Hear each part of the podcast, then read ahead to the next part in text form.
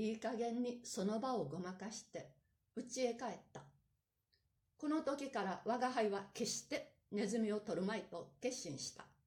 しかし黒の子分になってネズミ以外のごちそうをあさって歩くこともしなかった。ごちそうを食うよりも寝ていた方が気楽でいい。教師のうちにいると猫も教師のような性質になると見える。用心しないと今に微弱になるかもしれない。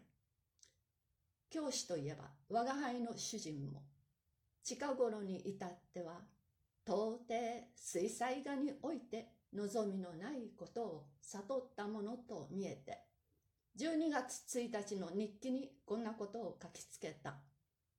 〇〇という人に今日の会で初めて出会った。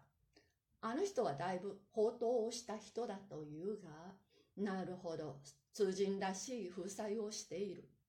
こういうたちの人は女に好かれるものだから、何々が放蕩したというよりも、放蕩をするべく余儀なくせられたというのが適当であろう。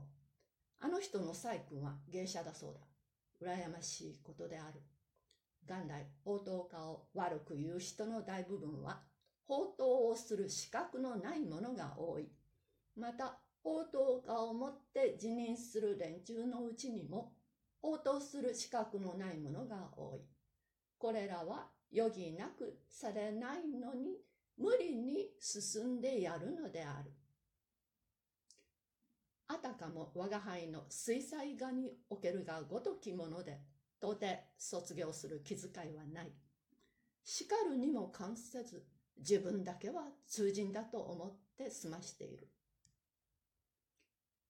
料理屋の酒を飲んだり、待合へ入るから通人となりうるという論が立つなら、我が輩も一角の水彩画家になりうる理屈だ。我が輩の水彩画のごときは、書かない方がましであると同じように、愚昧なる通人よりも山出しの大野暮の方がはるかに上等だ。通人論はちょっと趣向しかねる。また、芸者の細君を羨ましいなどというところは、教師としては口にすべからざる愚劣の考えであるが、自己の水彩画における表眼だけは確かなものだ。主人は核のごとく、自治の命あるにも関せず、そのうぬぼれ心はなかなか抜けない。中2日置いて12月4日の日記にこんなことを書いている。